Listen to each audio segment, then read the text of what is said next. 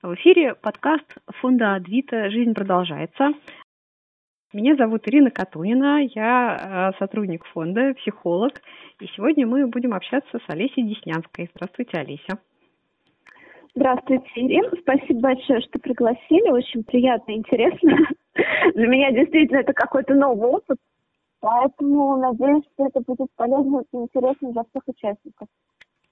Угу. Хорошо, Олеся, а если вы не против, э, расскажите немножечко о себе как мы с вами а... встретились и, собственно, чем вы занимаетесь в жизни. Да, ну, вообще я психолог по образованию, я закончила психологический факультет МГУ. Кроме этого, у меня за спиной много разных повышений квалификации. А, и уже с 2013 года я работаю сотрудником благотворительного фонда волонтеров помощи сиротам. Это фонд, который занимается проблемам а, социального сиротства. Конкретно я координирую программу, которая занимается помощью кровным семьям, где есть риск того, что ребенок попадет в детский дом. А, вот. Ну, вообще я волонтер этого же фонда с 2010 года, а в какой-то момент стала сотрудником. А, вот. Наверное, это какие-то основные вещи, касающиеся моей биографии. А, вот. А, ну еще можно сказать, что у меня когда-то давно в анамнезе пять лет в службе безопасности авиационной, где я занималась проблемой, ну, как бы, а, работала в подразделении, которое обеспечивало безопасность э, авиарейсов. Такая вот у меня интересная трудовая биография. Да, у вас очень вот. разнообразный опыт. Да. В общем, из, из антитеррористической безопасности благотворительность. Да, в общем, вот как так сложилось. А, вот. А, что еще, наверное, про меня важно сказать? Ну, собственно говоря, фонд «Развитие я знаю и нежно люблю» после того, как а, в 2015 году а, я сама себе поставила диагноз лейкоз, поняла, что происходит. Ну, просто у меня там какое-то время были разнообразные проблемы с здоровьем, которые стали а, сильно ухудшаться. Дальше а, я пыталась ходить к разным врачам, врачи не очень понимали, что со мной происходит. В какой момент стало, мне уже стало понятно, что все в моих руках, а, я поняла, что да, скорее всего, ну, исключила остальные варианты, поняла, что, скорее всего, да, это все-таки лейкоз. А, сдала кровь, по крови было понятно, что да, он а, вызвала скорую помощь, сказала им все то же самое, они привезли меня в больницу, ну и там диагноз подтвердился. Это был декабрь 2015 года. Это было, конечно, очень неожиданная для меня ситуация, потому что на тот момент у меня все как-то было в жизни очень хорошо, любимая работа. Я как раз закончила учиться два года, получила диплом, собрала документы для того, чтобы стать приемным родителем. В общем, мне казалось, что у меня открываются такие впереди прекрасные горизонты. И даже написала в пост в Фейсбуке о том, что вот как бы закончился сложный период, и сейчас вот все, впереди свет в конце туннеля. И вдруг оказалось, что этот э, свет в конце туннеля был лейкозом. Вот, в общем, это, как говорится, хочешь смешить богов, рассказать о своих планах. А, вот, и весь 2016 год был посвящен борьбе за жизнь. У меня было четыре химиотерапии. А, на, на пос, последняя была самая тяжелая, я попала в реанимацию. Но, тем не менее, несмотря на все это, в общем, все складывалось относительно благополучно. Мне быстро нашли донора. Точнее, вначале мы быстро собрали деньги, потом быстро нашли донора. И уже вот если там в последних числах декабря мне поставили диагноз, уже в июне я поехала а, на трансплантацию. 7 июля мне сделали трансплантацию костного мозга доноров в Германии, Германии. Ну и дальше, собственно, постепенное восстановление и возвращение к обычной жизни. Ну и, конечно, фонд «Адвит» э, это фонд, который меня очень поддерживал, наравне с моим собственным фондом, в котором я работаю, где тоже как бы сделали для того, чтобы мне помочь, да, ходили сдавать кровь, там, собирали деньги, организовывали какую-то другую, любую помощь, которая нужна. И вот фонд «Адвита» тоже был рядом, и с тех пор вы тут второй фонд, кому отдано кусочек моего сердца кусочек сердца это замечательно. Да, вот так вот. Так что это если краткая история. Да, вы моих, уместили, да. уместили всего там, не знаю, в минуту э, такую быструю, быстрый рассказ. Э, большой этап, я так понимаю, это, это не было так а, летяще на самом деле. Ну, это было непросто, это правда. То есть, конечно, а, было несколько, наверное, ну, самый сложный момент, на самом деле, это момент, на мой взгляд, принятия диагноза. Я уже много об этом рассказывала. Я, а, был, да. да, и вот был вот этот вечер, когда я уже понимала, что происходит, а, лежала там, ну, у меня была очень высокая температура, которая ничем не сбивалась, дикая слабость, кровоточили десна, а, и, и я лежала и уже понимала, что да, это лейкоз. Я на тот момент никому не сказала, кроме близкой подруги, которая на следующий день должна была мне как раз вести на анализ крови. И вот это вот ощущение, когда ты понимаешь, что твоя жизнь полностью меняется, ну, по сути дела, все. Вот я тогда лежала и ощущала, что та привычная мне обычная жизнь, она закончена. И что будет дальше, неизвестно. Это похоже, наверное, на ощущение людей, когда вот начинается война, да, они попадают на войну, когда вот что-то рушится. И, наверное, это похоже на то, что произошло в этом году. Но, но у меня такое ощущение дежавю, как будто весь мир вдруг оказался в той ситуации, в которой я оказалась в 2015-2016 годах, да, когда все непонятно, когда все привычное рушится, когда внезапно все вокруг масках, и ты в маске, да, когда вопросы здоровья первый план, вот для меня это какая-то такая похожая история. Mm-hmm. И это, ну, правда не просто. Вот, наверное, это был один из двух самых непростых этапов. Второй самый непростой этап, наверное, был про, когда я оказалась в реанимации, а, без связи с близкими, без возможности, а, без своей одежды, без какого-то понимания, что и как. И хотя это было всего лишь три дня, эти три дня стоили всех остальных месяцев, которые были а, ну, как, когда я была просто в обычной палате, куда был всех доступ, где я могла там каждый день получать поддержку от своих близких. Поэтому я просто ярый сторонник свободного доступа близких в реанимацию, да, родственников. И, а, потому что я, я знаю, как это бывает, и для меня это просто вот как бы, ну, не, не предмет дискуссии. Я вообще не понимаю, о чем мы здесь дискутируем, и мне очень грустно, что у нас до сих пор этот вопрос не решен в стране. Угу. Это было вот. страшно одной в реанимации? Ну, это было, понимаете, как это выглядело? То есть э, я, у меня там, несколько дней были дикие головные боли, буквально, э, на которые не действовал ни морфин, ничего. И не было понятия, что происходит. Были майские праздники, и, к сожалению, мне не вовремя взяли анализы и не увидели, что у меня просто полностью упали тромбоциты до нуля, и началось кровоизлияние. И как бы вот эти вот там пару дней никто ничего не мог понять. Последний день у меня уже были такие боли, что я просто орала. И э, ну, я просто, ну, я вообще довольно терпеливый человек, а в тот момент мне было реально абсолютно же все равно. Я была готова, не знаю, душу продать за любое обезболивающее. Так было больно. И как бы мне, ну, мне давали разного уровня обезболивания, это не помогало, и было очень страшно. И потом, в конце концов, меня таки повезли на КТ головного мозга, где увидели, а, собственно говоря, что произошло кровоизлияние. А дальше как бы мне никто ничего не объяснял. То есть я вот лежала в палате, мне все еще было дико больно, хотя мне что-то уже, помню, как раз морфин на тот момент вкололи или какой-то другой обезболивающий, я не помню. Но и вдруг мне приезжают, говорят, раздевайся, mm-hmm. и, и ложись, и, мы, и это вот там такая голая кушетка, ну не кушетка, а вот эта, на которую туда кладут.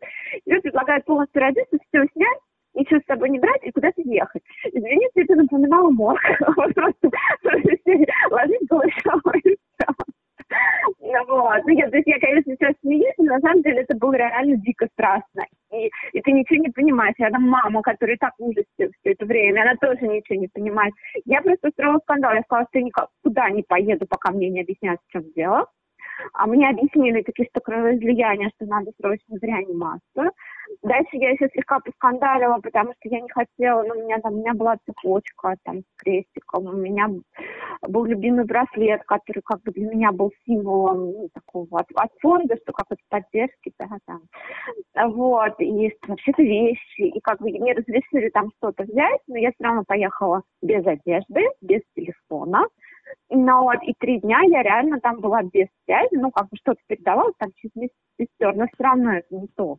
Но, и главное, еще очень дико скучно, потому что нечем заняться. Лежит, как бы ты ни с кем не можешь контактировать, ты не читать не можешь, ничего не можешь. Ну, в общем, прям скажем, не лучшие мои жизни воспоминания, я бы сказала, одни из лучших. Mm-hmm. Вот, поэтому я, я, в принципе, не понимаю, почему это надо делать так, и нельзя делать по-другому. Да, близкий человек рядом, наверное, облегчил бы ситуацию в тот момент.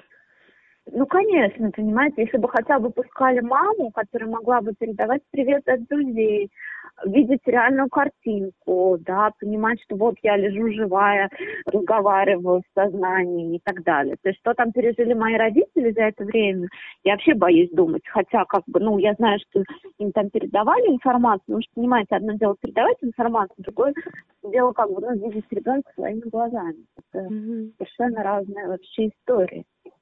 Ну вот, поэтому, в общем, это, конечно, это очень неправильно и очень бесчеловечно, что у нас все еще так. Угу. Вот. И спасибо тем врачам, которые на самом деле двигают эту тему и что-то в этом вопросе меняют. Потому что они есть, и слава богу, что они вот стараются все это изменить. То есть есть какой-то процесс, который к этому идет? Да, есть проценты. На самом деле до пандемии он шел так достаточно э, быстрыми шагами. Ну нет, быстрыми, наверное, неправильно сказать. Он шел. Это быстрыми шагами ему надо было произойти еще 20 лет назад.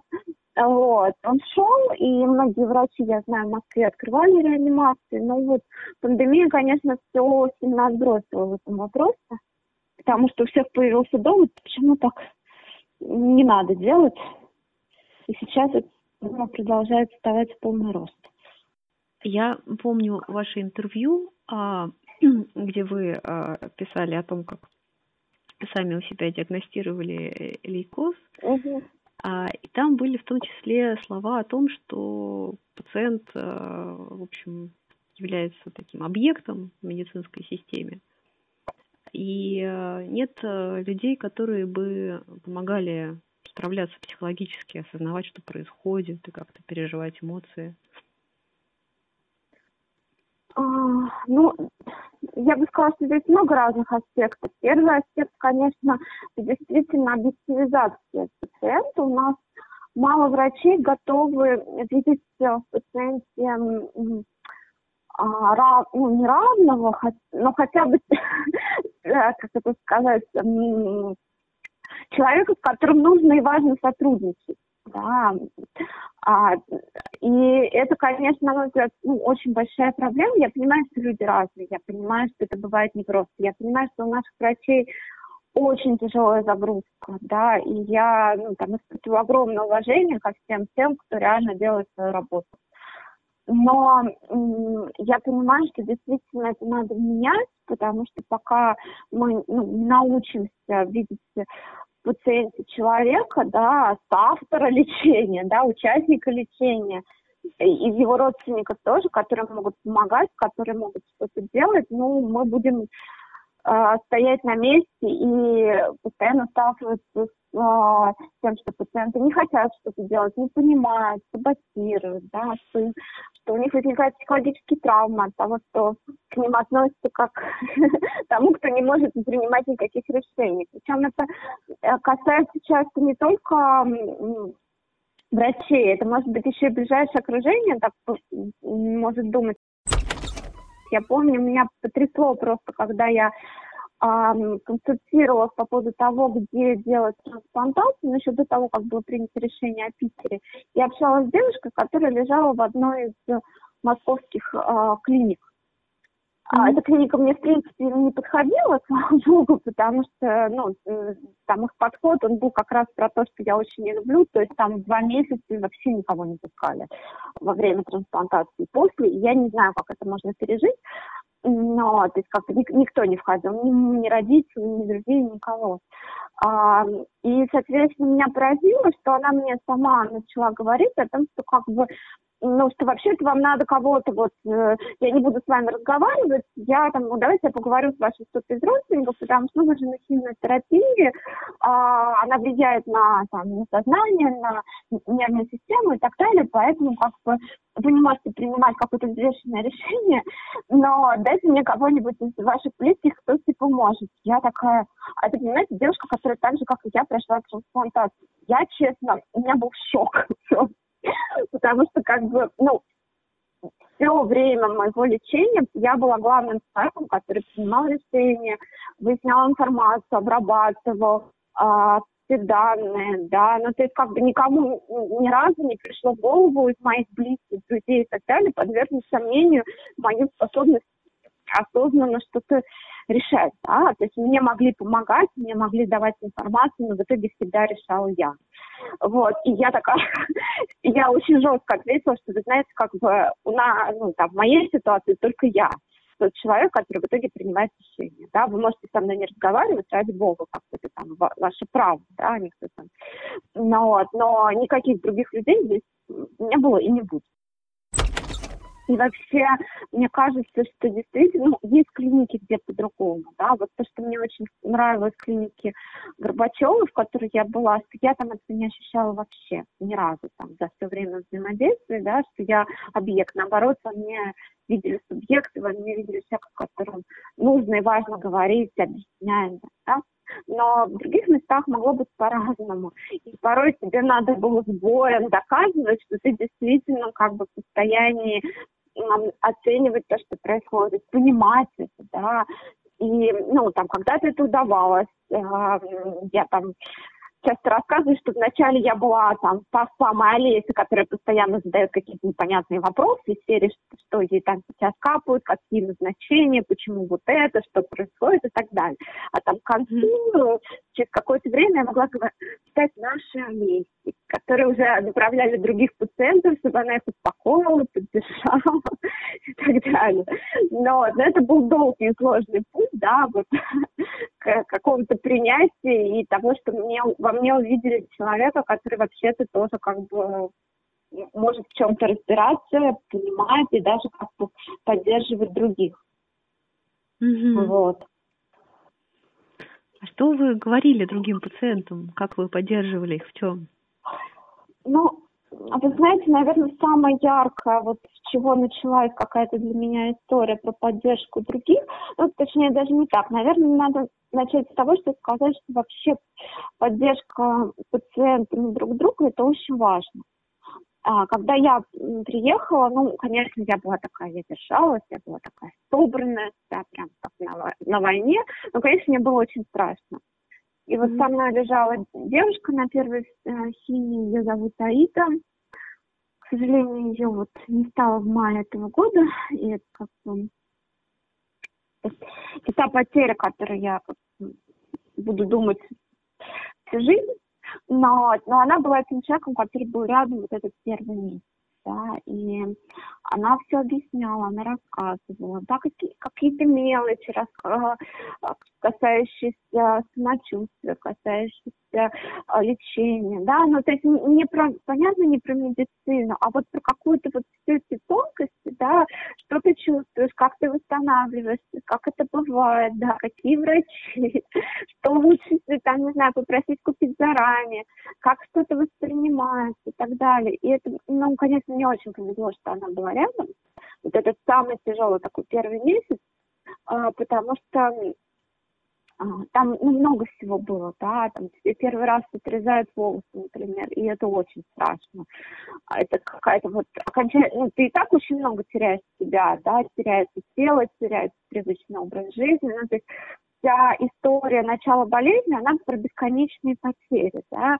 Там, я, например, очень хорошо помню, я когда приехала в такую больницу, несмотря на то, что я себя очень хорошо, плохо чувствовала, у меня была слабость, я все-таки шла своими ногами. И когда вот меня в приемном отделении поняли, что да, это лейкоз, они вывезли каталку и сказали, как бы садись. Да, я на них смотрела, говорю, я хожу своими ногами вообще-то. Они мне говорят, нет, садись, я вдруг поняла, что я превратилась в человека, который ездит на каталке. Mm-hmm. А, и вот и вот таких потерь, их потом было очень много, да, а потеря привычного образа жизни, потеря веса, твое тело, которое меняется, да, волосы, которые ты теряешь, здоровье, возможность иметь детей, да, ну, в общем, этих потерь, они вот они тебя сопровождают. И когда есть рядом человек, который понимает, что с тобой происходит, и которым ты можешь поплакать, да, и который просто, ну, просто как-то вот скажешь что-то там, вот Аида мне говорила, хорошая моя, да, ну вот я рядом, там, ну вот, это пройдет, будет хорошо. Понимаете, это могут говорить и люди как-то, ну, друзья, но это по-другому звучит от человека, который понимает, в, каком, в каком, извините, аду ты находишься.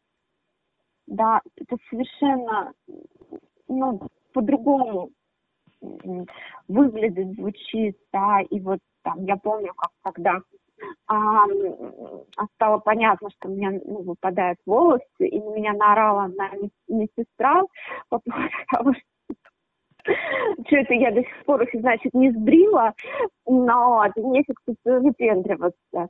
И при этом она, она на самом деле хорошая медсестра, мы потом с ней подружились. Я поняла, почему она такая, ну, вот резкая, да, на самом деле она, наоборот, внутри была такой вот очень нежный цветочек, поэтому, к сожалению, ее способ справляться с действительностью был такой очень резкий.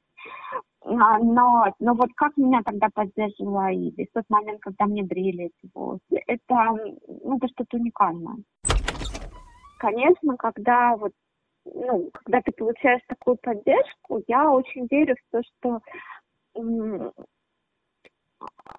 сказать, что вот то, что, ну, то, что лично я получила от моих друзей, от друзей друзей, едва знакомых, незнакомых людей, да, а, меня спасали всем миром. А, не знаю, начиная от того, что кровь, которую сдавали на меня, по-моему, я по больнице пользовалась, потому что мне уже там смеясь рассказывали, что люди приходят и говорят, а, это, это вы, наверное, Деснянская, да? Mm-hmm. Вот, мне там собрали огромное количество денег, чтобы можно было найти донора, чтобы какие-то другие процедуры оплатить, потому что тоже не все входит в МС. Вот. И, конечно, ну, мой способ сказать спасибо, да, это помогать тем, кто, кто также нуждается.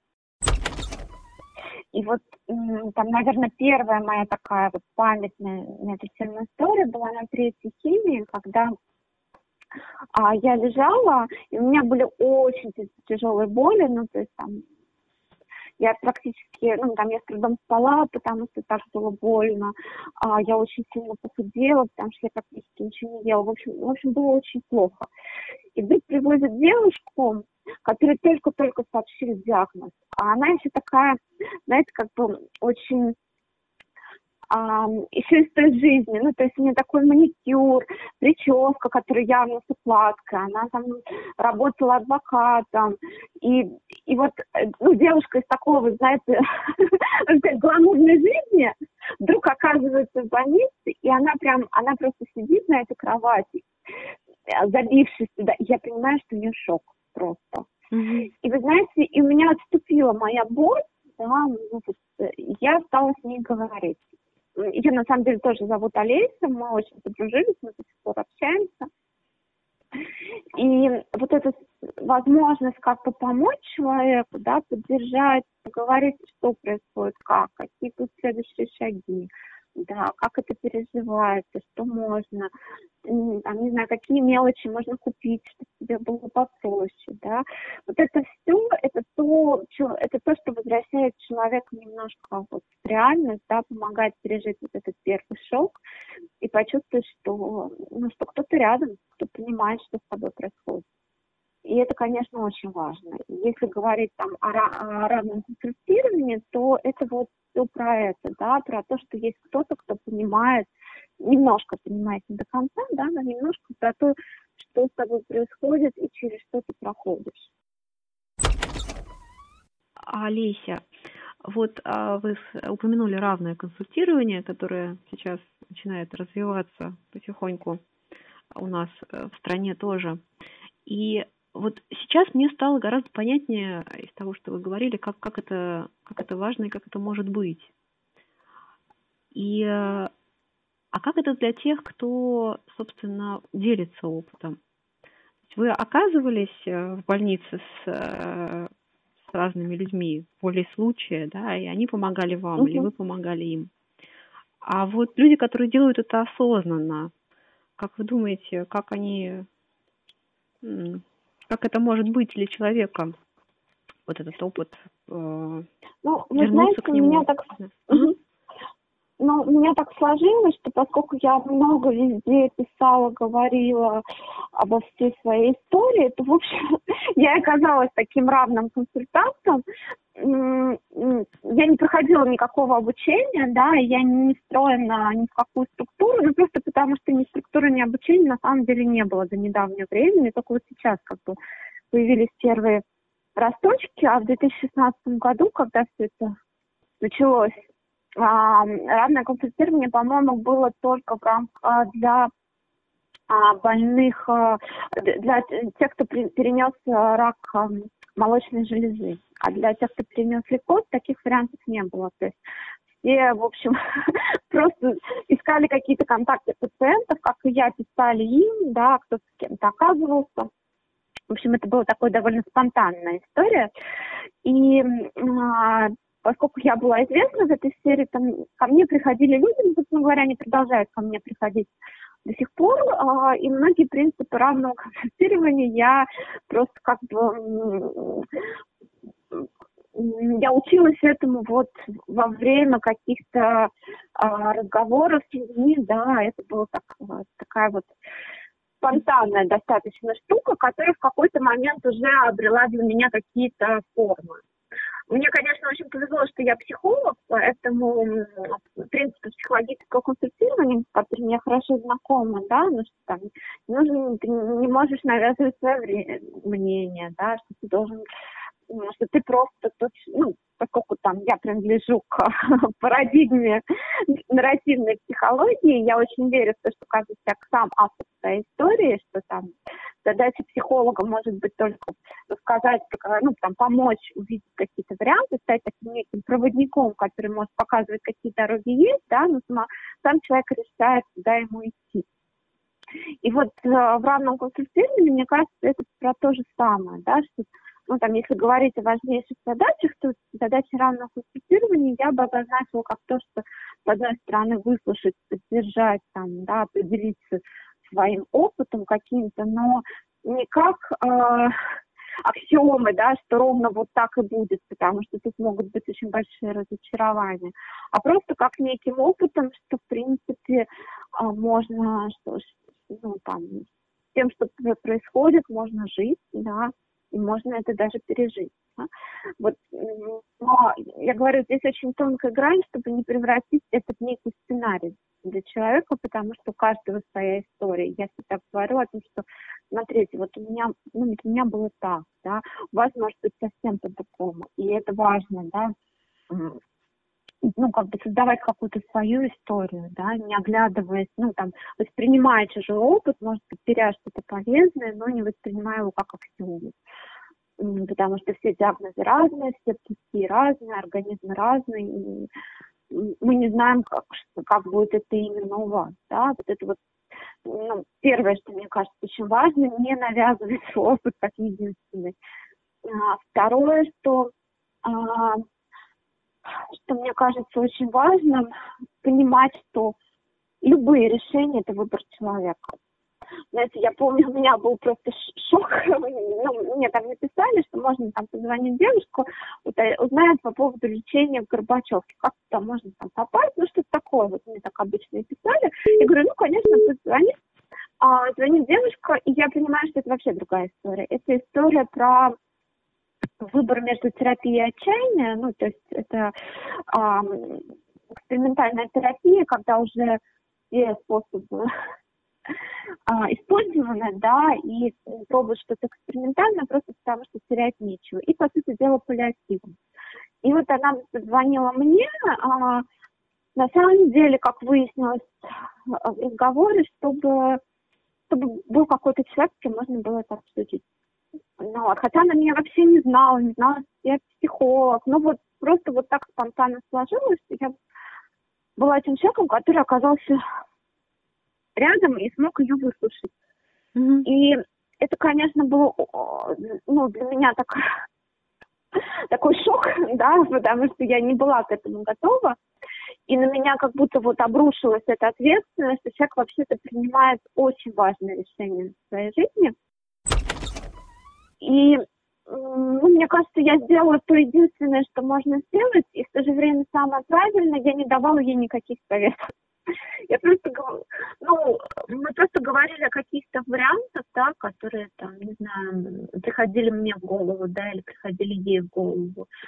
А, говорили о том, что можно сделать, да, ну, там, поговорить о каких-то ее внутренних правах на жизнь и внутренних правах на смерть, потому что я действительно искренне верю, что жизнь и смерть человека это все-таки его право, да, ну, там есть еще кто-то наверху, кто принимает решение, но пределами этого, да, ни родственники, ни врачи, никто не имеет права решать за нас, как нам лечиться и как жить. Поэтому там, а я встречала, например, разные отношения даже к трансплантации. Я знаю людей, которые, ну, там, как я, делали трансплантацию, потому что им считали это правильным, да. Я знаю, например, людей, которые не делали трансплантацию, потому что считали, что, ну, вот они к этому не готовы. И я, правда, не знаю никогда, как правильно, да эм, я просто могу сказать всегда, что, смотрите, мне кажется, что нужно, ну, там, поговорить с, врача, с врачами, ну, там, в идеале нет несколькими врачами, чтобы была разная картинка, да, и что очень важно, как мне кажется, если вы к этому готовы, иметь полную информацию. А дальше как бы это уже ответственность и право самого человека принять решение о том, ну, что, что делать дальше и куда идти. И вот мне кажется, что равное консультирование – это вот а, очень важно именно помнить про это, да, что, что это жизнь и смерть самого человека. Вот как-то так. И он вправе решать. Да, он вправе решать. Даже если нам кажется, что это его решение не оптимально, даже если нам верится, что лучше по-другому мы можем только как бы, ну, дать нашу поддержку и дать какую-то информацию, да, а, а дальше вот мы не наша это ответственность. И слава богу, я бы вам сказала. Мне кажется, что вообще, в принципе, невозможно заниматься равным консультированием, если ты стоишь на какой-то другой позиции, потому что рано или поздно тебя тогда сломает ответственность за чужую жизнь за чужую смерть. Угу. Давать совет – это брать на себя эту ответственность. Да. Да, это брать на себя эту ответственность. А, ну, я, например, не. Да. Даже ради самого близкого человека, да, потому что только если, может быть, ну, там бывают, наверное, какие-то экстремальные ситуации, когда есть очень близкий человек, когда он говорит тебе, я не в состоянии принимать решение, да, прими решение ты. Наверное, бывает такое. Но равный консультант это все-таки не близкий человек, да, и это... Поэтому здесь важно как там, Богу Богу, кесарю кесарева, да, то есть мы оставляем Богу то, что в его ответственности, мы оставляем человеку то, что в его ответственности, а себе оставляем то, что наше. Да, это очень яркое описание позиции. Спасибо, Олеся. Я под впечатлением просто нахожусь, думаю об этом, о жизни, смерти и праве на них. Да. В этом году и жизнь, и смерть ближе к нам, тем, чем нам бы хотелось, я бы сказала. Олеся, а что сейчас происходит в жизни?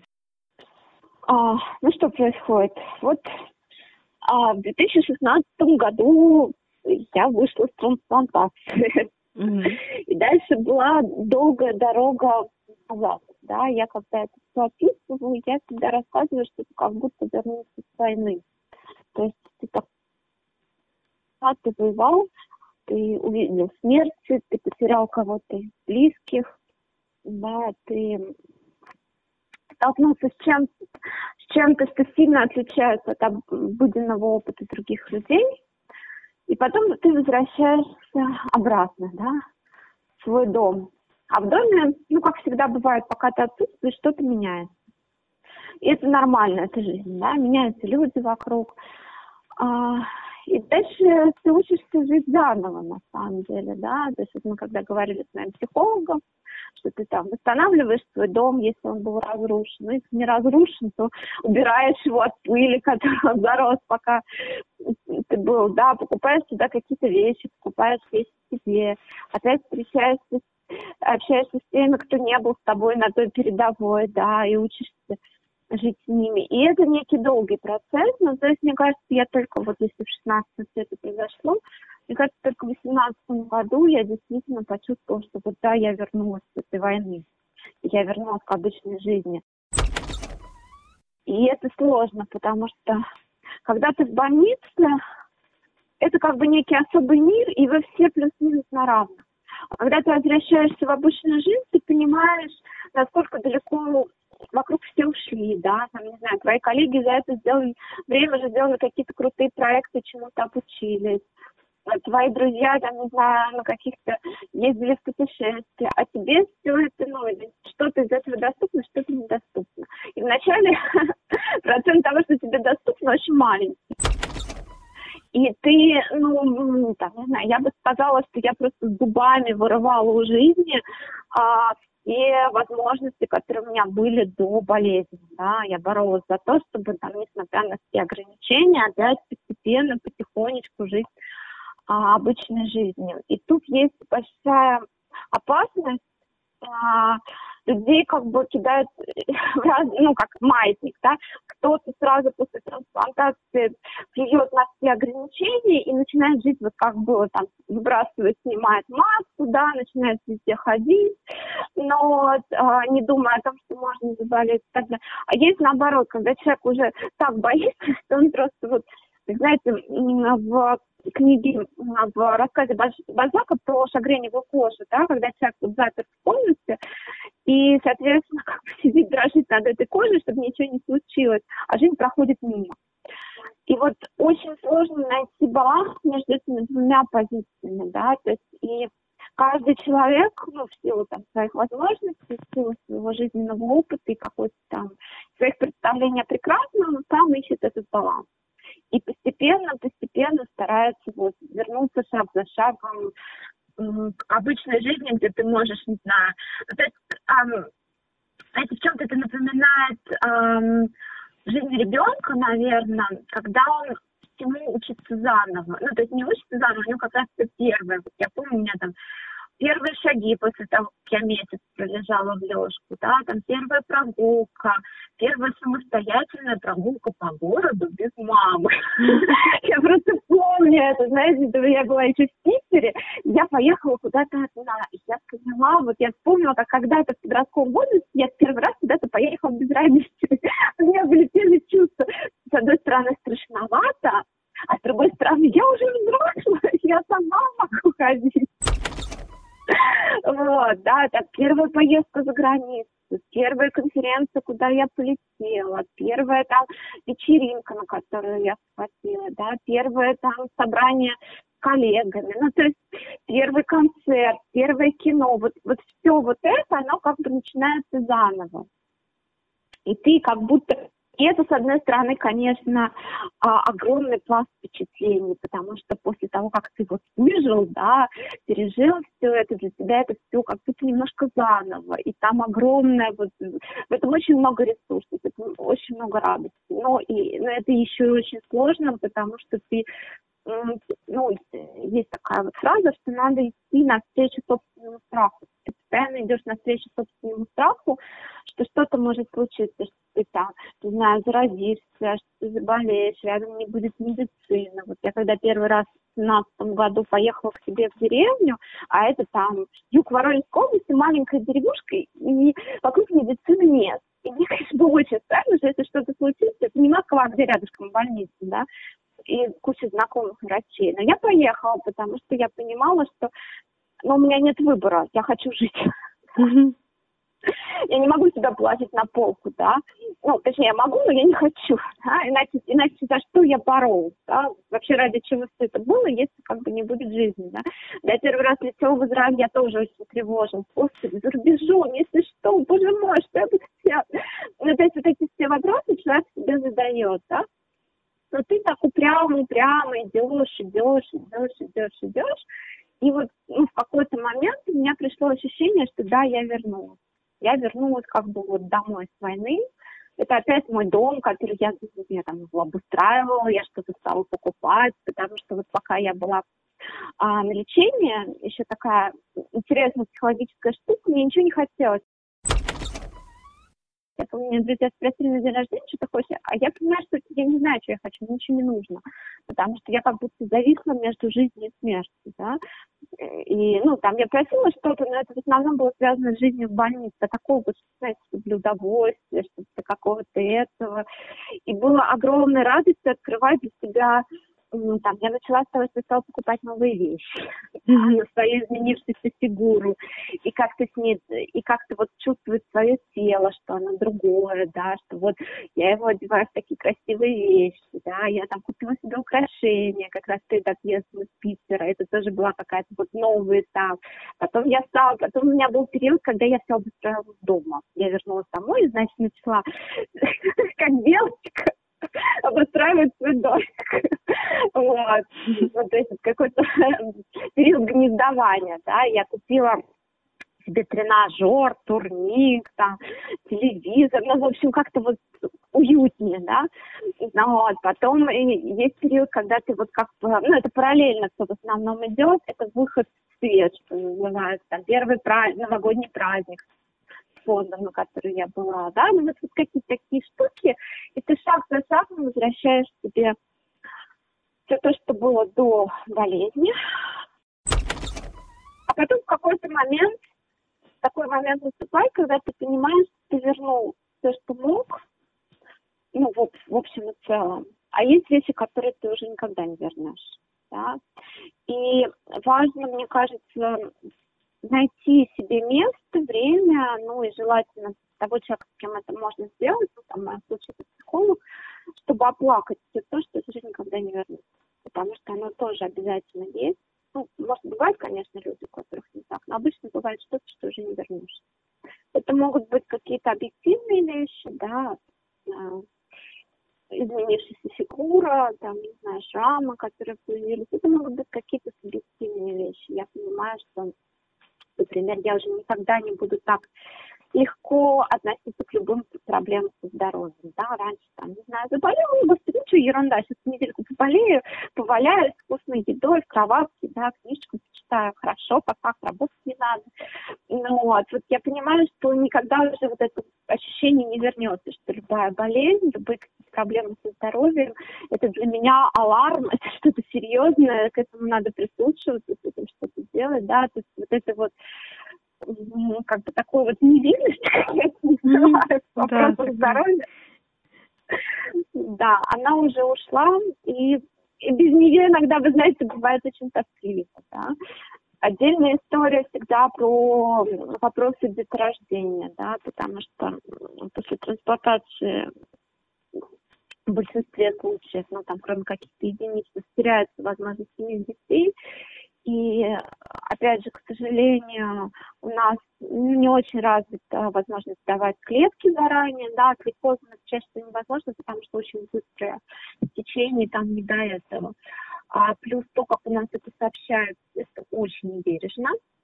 А, и, конечно, ну, должно быть время и пространство для того, чтобы тоже как-то это принять, э, оплакать, да, и, и как-то вот строить свою ну, в свою жизнь, да, что вот, вот есть что-то, что тебе потерял.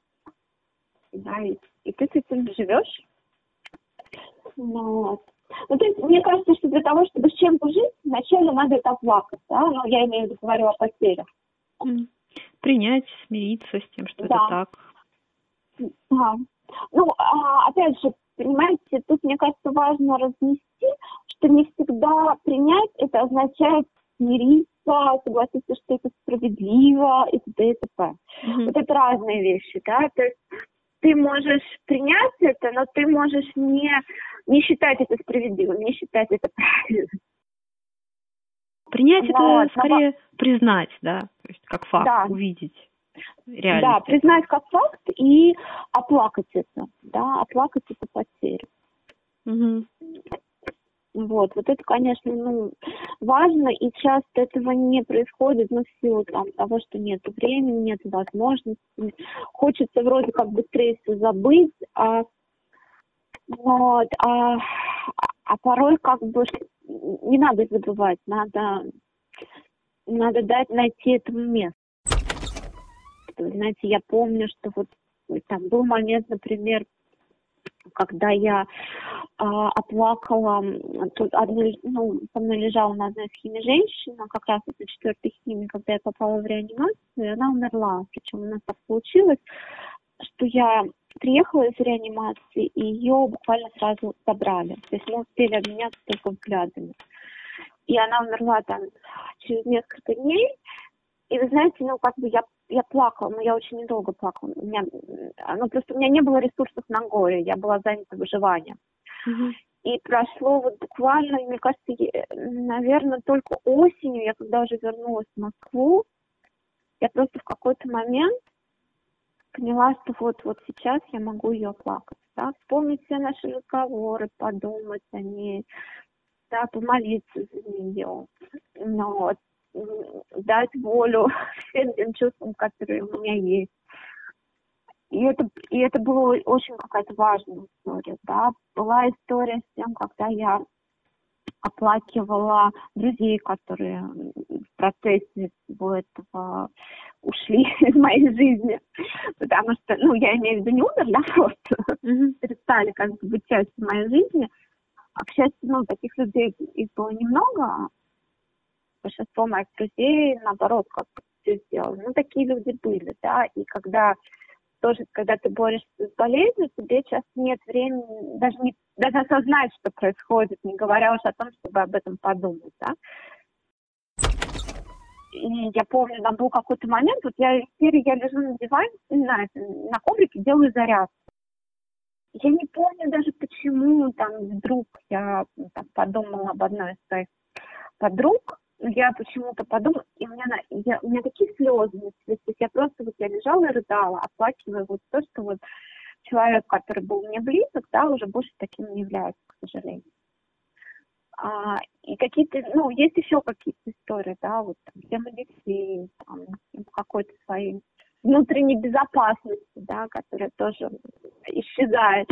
В общем, мне кажется, всему этому ну, важно действительно найти время для того, чтобы с этим проститься. Вот, как-то так. Да, а мы же с вами вообще-то говорили про то, что происходит в моей жизни сейчас, а это была такая длинная преамбула. Это была такая длинная дорога домой, да.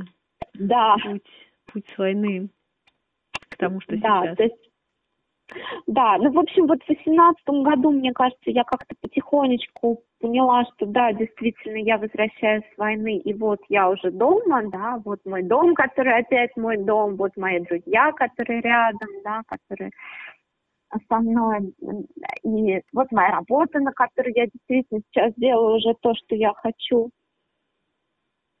потому что у меня была проблема в том, что я до легко заработала очень много с нашими подопечными. Я выезжала с семьи, я вела какие-то кейсы, а после этого у меня, естественно, было ограничение на общение. Ну, то есть вот то, что переживает весь мир сейчас, я переживала ровно тогда. Да? Mm-hmm. Когда ты в такой изоляции, сидишь дома, особо никуда не заезжаешь, ну, вот, ну, единственная разница в том, что к тебе все гости приезжают. Это да. А, вот. И меня, конечно, это очень... Мне было тяжело, потому что я, ну, я умею и люблю работать с документами, с бумажками. Но это не единственное, что я умею и люблю. А энергию мне всегда давали именно клиенты.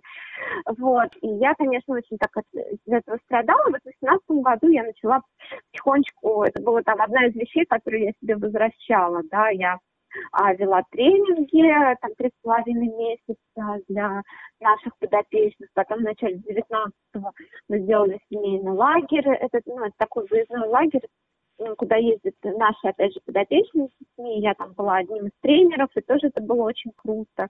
Я начала работать как психолог очно с нашими клиентами. Ну, в общем, это вот как бы было ощущение того, что а, жизнь начала как-то вот становиться на свои места. А, у меня, наконец, переехала от меня моя мама, потому что она все это время, ну, то есть, считайте, 16 17 18 год, она была рядом, потому что сама я, к сожалению, не справлялась.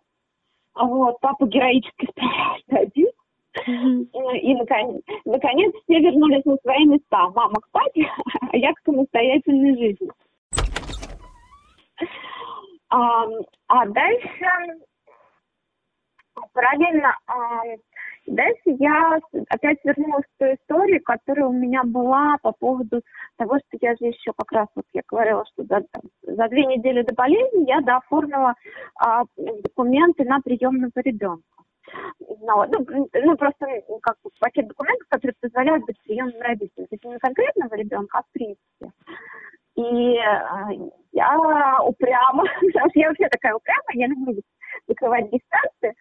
И вот у меня много было каких-то историй про закрытие гештальтов. Тот же тренинг, который я вела в 2015 году, я должна была вести еще в 2015, но помешала болезнь. Я, я прошла обучение, которое я хотела пройти в, как раз когда болела, но не смогла, у меня уже не хватило сил. Ну, в общем, вот то, что я могла закрывать и говорить, вот я это все-таки доделала. Uh-huh. Но вот, я доделала. И вот одна из историй, к которой я вернулась, это была история про приемное родительство. То есть я опять прошла, собрала все документы.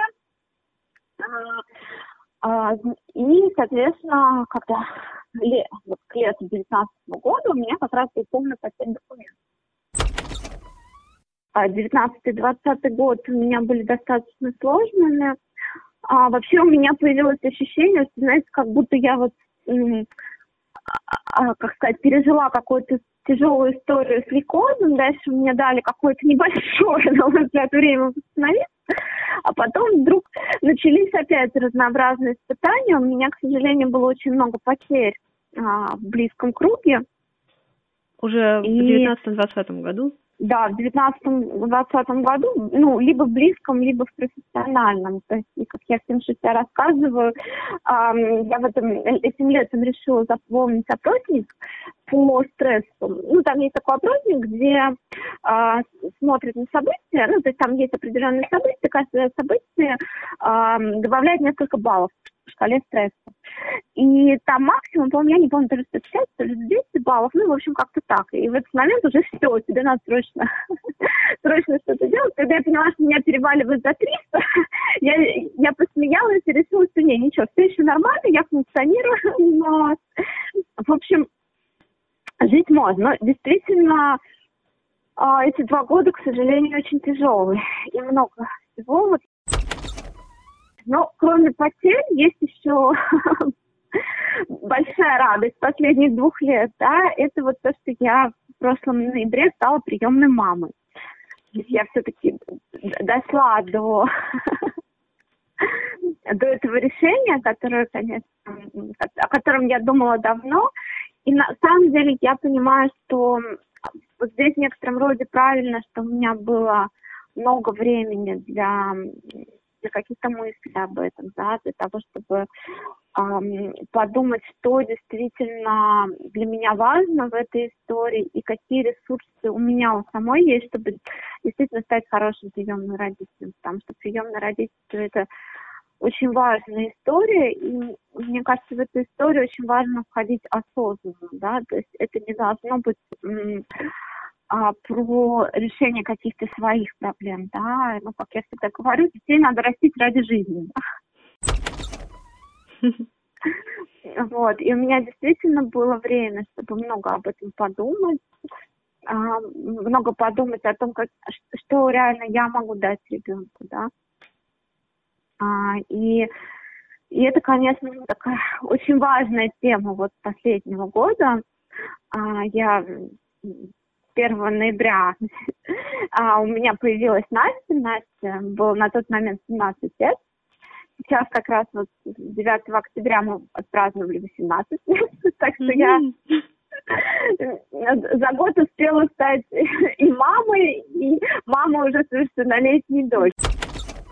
Да, это все за год. И это, конечно, очень такие разные ощущения. В них много радости, грусть немножко от того, что вот так быстро твой ребенок вырос. И, конечно, очень много смысла. Да, очень много смысла, очень много ценности, да, очень много радости. Ну и сложности каких-то, конечно, не без этого. Вот. В общем, вот так вот. Так что какая-то очень радостная для меня история, что все сложилось, потому что я, ну, конечно, у меня было очень много страхов. Я тут со смехом рассказываю, что когда я первый раз поехала к Насте знакомиться, я, будучи очень структурированным человеком, умудрилась выйти на той станции метро и опоздать. Конечно, у меня было много как это, разных страхов, тревог, всего остального, как справлюсь, как пройдут знакомство. Ну, то есть это, конечно, ну, такая и дальше, на самом деле, все складывается как-то, с одной стороны, проще, что-то проще, что-то сложнее, но я бы сказала, что это всегда очень ценно и всегда очень интересно. Ну, вот. но, но важно, ну вот, важно к этому реально подходить очень осознанно. Да. Вот. Поэтому вот как-то так. Сейчас у меня, наверное, какой-то новый период в жизни, потому что Настя уже начинает идти своей дорогой, а, а я опять на каком-то распутье. Это еще совпало со всей историей с коронавирусом, которая, конечно, очень сильно повлияла и очень тяжело мне далась, потому что, с одной стороны, у меня был значительно короче период отрицания, потому что мой опыт как бы меня подготовил к тому, что происходит, и мне было переключиться все вот эти вот принципы, маски, да, санитайзеры. Э, от многого я и так не отказывалась, санитайзер у меня всегда был, поэтому, а, знаете, это напоминает вот как человека, который реально вернулся с войны, и вдруг война пришла к нему в дом, и он, с одной стороны, быстренько хватает знакомое ружье, и всех остальных четко знает, как надо защищать свой дом да, и как действовать в такой экстремальной ситуации. А с другой стороны, ему очень тяжело, потому что, а, ну, все-таки, когда вот я болела, да, я беспокоилась, ну, в основном за себя, там, за тех, кто был рядом, да, но не за своих близких. Я как будто вот такой человек на войне знала, что, знаете, где-то там есть мой дом, да, где-то есть моя там березка. Ну, вот как те люди, которые уходят на войну, они а, думают, там, не знаю, вот моя мама сидит в доме. Ну, ну, в общем, это вот какие-то островки безопасности, хорошей жизни, да, которые есть и которые позволяют бороться, потому что ты, ты знаешь, ради чего ты тут, да, и ты знаешь, куда ты хочешь вернуться и что ты хочешь защитить. А здесь, а потом вдруг война приходит тебе в дом, да, и mm-hmm. ты понимаешь, что она теперь в доме каждого из тех, кого ты любишь. И она может коснуться любого из твоих близких, да, или не близких, просто людей, которых ты там знаешь, уважаешь. И, конечно, ну, в какой-то там вначале меня накрыл таким жестким ПТСР просто, что вот, mm-hmm. вот опять, опять это все, я только оттуда вернулась, да. А, и опять все, все то же самое, только теперь полыхает весь мир, да. Ну, к счастью, всегда есть работа. Поэтому, как сказать, жизненный философский кризис и переживания, это, конечно, все важно, но работу никто не отменял, но моя работа по, про помощь людям, да, и это всегда меня спасало, это спасало меня после трансплантации, во время, даже на химиях, когда как бы сил было мало, но ты понимала, что от твоей как бы работы зависит другие, поэтому хочешь не хочешь, плохо не плохо, пошла, встала и сделала. Ну и, наверное, мне кажется, если говорить о том, что там помогает жить сейчас, да, это помогает тоже, что помогало там жить тогда, да, это вот это вот история про маленькие шаги, когда ты понимаешь, что да, не знаешь, что будет завтра, но есть что-то, что ты можешь сделать сегодня, и от этого станет чуть лучше, либо тебе, либо другим, да. И эта история, ну, я обычно это называю дорогу осилит идущий. Угу. Вот. Про то, что действительно мы идем, и, и даже если, а, знаете, даже если тебе кажется, что сейчас очень тяжело, плохо, да, вот я помню, у меня был пост, который а, я написала во время трансплантации, назывался «Завтра будет лучше», да, когда даже если сейчас очень-очень тяжело, то ты понимаешь, что где-то за поворотом обычно все-таки рано или поздно станет лучше. И вот, и ты идешь и, и думаешь, а что же будет за этим поворотом? Надо просто до него дойти. И вот, ну, как показывает моя, мой жизненный опыт, да, рано или поздно все-таки этот поворот случается, и за ним действительно становится лучше. Я там. Mm-hmm. Вот. И, и сейчас, наверное, тоже тот период, когда вот мы идем, веря, что... Что будет поворот, и за ним будет Да, лучше. что будет поворот, да.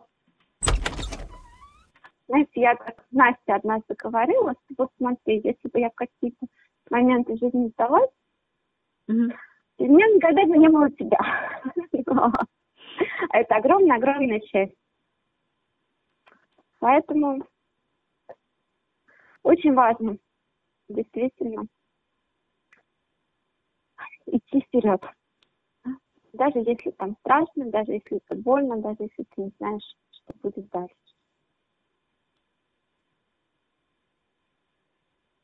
Вот как-то так. А иногда, это, кстати, mm-hmm. тоже важно, а нужно просто устроить себе пикник на обочине.